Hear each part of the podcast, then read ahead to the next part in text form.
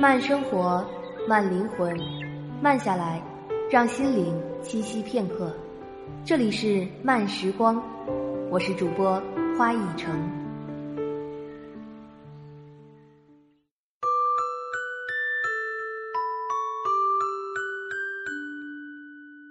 嘿，朋友，你好吗？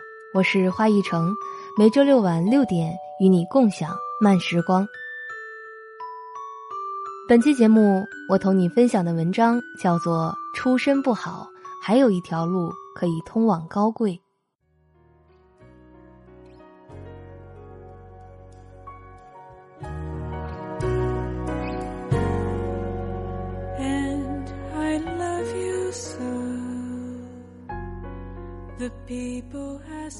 真正的高贵，不是锦衣玉食，而是即使身处险难。依旧替别人着想。高贵是不论境遇如何，都能泰然处之；高贵是不论是否贫穷，都做自己精神的贵族。莎士比亚说：“三代培养不出一个贵族。”前不久在天涯论坛上读到一篇长文：“寒门再难出贵子。”不得不承认。出身，在很大程度上限制了我们的发展，这是不争的事实。不过，即使家世不好，我们一样可以高贵。对于出身寒门的年轻人来说，有一条路是通往高贵最低的门槛。这条路，无论贫富贵贱，公平的摆在你面前，那就是读书。多读书，自然心中有丘壑，可以开阔眼界，沉淀思想，提升涵养和气质，让灵魂充满香气。我这里说的读书，不是上大学，而是阅读。上大学的好处，在于你走出了小地方，拓展了视野，遇到一群正当好年纪的人，与他们交流理想与未来。而阅读的好处却是从里往外改变你的心性和气质。曾国藩说：“人之气质，由于天生，本难改变；唯读书则可以变其气质。”三毛也说：“读书多了，容颜自然改变。”许多时候，自己可能以为许多看过的书籍都成过眼云烟，不复记忆。其实，他们仍是潜在气质里，在谈吐上，在胸襟的无雅，当然也可能显露在生活和文字中。我曾在洛杉矶遇到过一位华裔老太太，她看起来六十多岁的样子，水蓝色的线衫配一条白色过膝裙，她的气质让你觉得一眼能看到她纯净的内心。即使是在影视剧里，也很少见到这么优雅的老太太。我忍不住不看她，因为她是那样的美好。她的穿着打扮，她的神情面容，让我不由自主的被吸引。第一次，我主动跟人寒暄套近乎。一杯咖啡的功夫，我了解到，他是剧作家。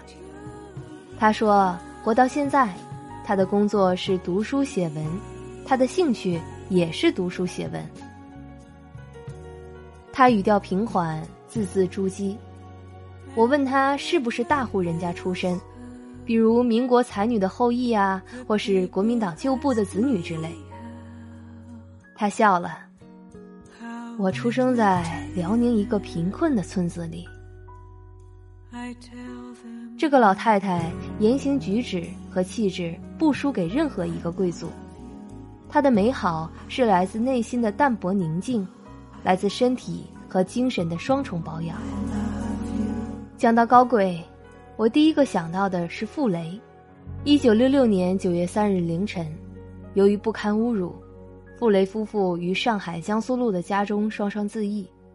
为了防止自缢之后自己的尸身将上吊的凳子踢倒而吵醒深睡的邻居，这对决心自尽的夫妇事先在地上铺了一床棉被。读到这个细节时，带给我的震撼，让我的心绪久久不能平息。什么是高贵？高贵不是住得起别墅、开得起保时捷，不是坐得起飞机的头等舱，也不是出门前呼后拥、镁光灯齐齐聚焦。高贵是即使身处险难，依旧替别人着想。高贵是不苟且，不出卖自己的灵魂。傅雷出身普通，但他是高贵的。遗书上，他还不忘请求七兄替他们交房租五十三元人民币，并把他们仅有的六百元存款给保姆周菊娣。在赴死之际，还会想着在凳子下铺一床棉被，怕影响邻居。在傅雷这里，高贵是一床棉被的厚度，他的高贵源于他的学富五车。清学者金英格言联璧，学问有言：古今来许多世家，无非积德。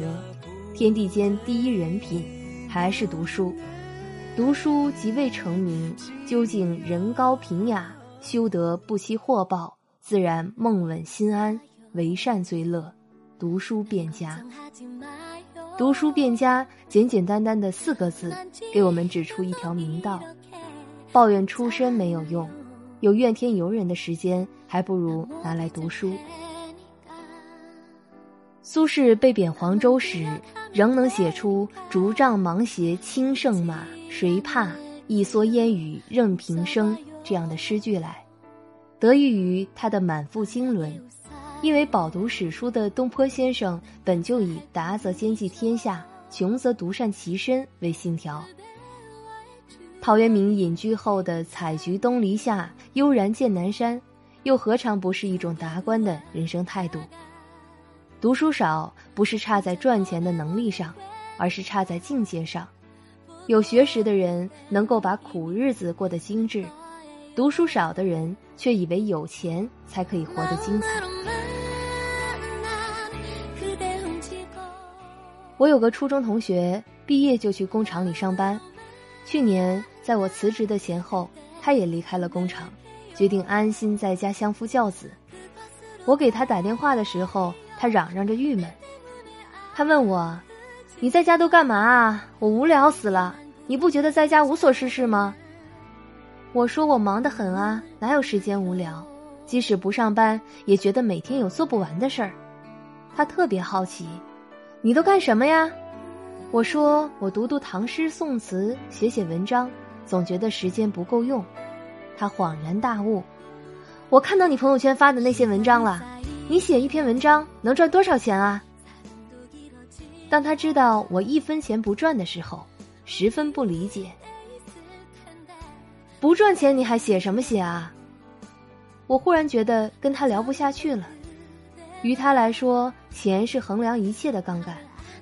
可在他眼里毫无意义的事儿，在我这儿却是一种幸福。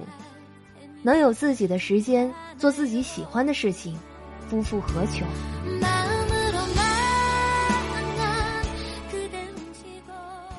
南怀瑾先生说：“一个人为什么要读书？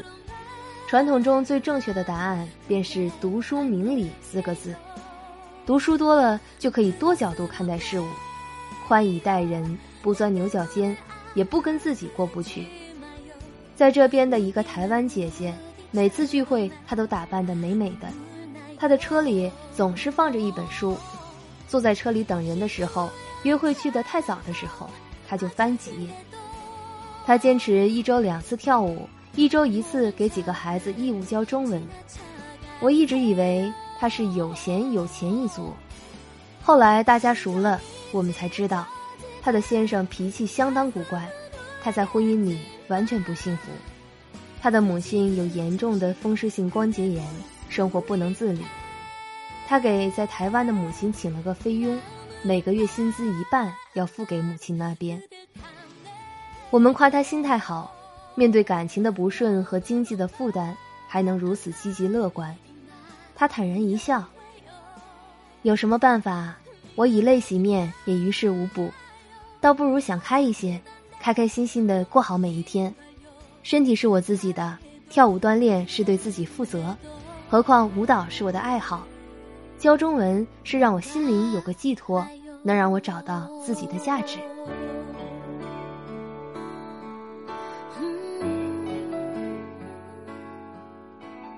读书这件事儿就像时间一样公平，再富有的人也要变老变丑，再贫穷的人也可以阅读。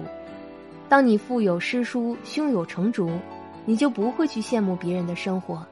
你会懂得，你站在桥上看风景，看风景的人在楼上看你的深层寓意。当你饱览群书，看尽人间百态的时候，你会明白，生活有很多方式，很多种可能，不管境遇如何，都能泰然处之。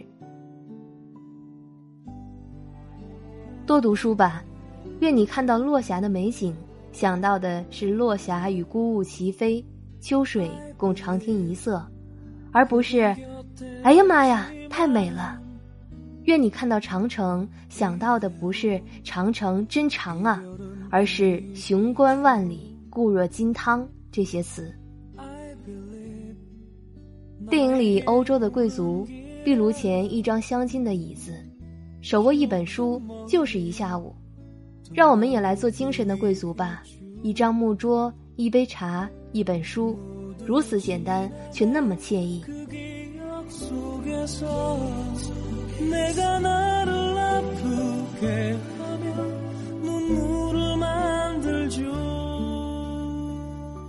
到这里呢，文章就为你读完了。我想呢，对于每个人而言，生活之中都应该有一点爱好。这个爱好也许在别人看来是微不足道的，是有趣而无用的。但是呢，对于你而言，却可以得到精神的满足。我想呢，读书应该是其中的一个项目。如果你有时间，不妨静下心来，挑一本自己喜欢的书，慢慢读着。关于读书，关于这期节目，如果你有想说的话，欢迎新浪微博搜索“花一城”与我互动。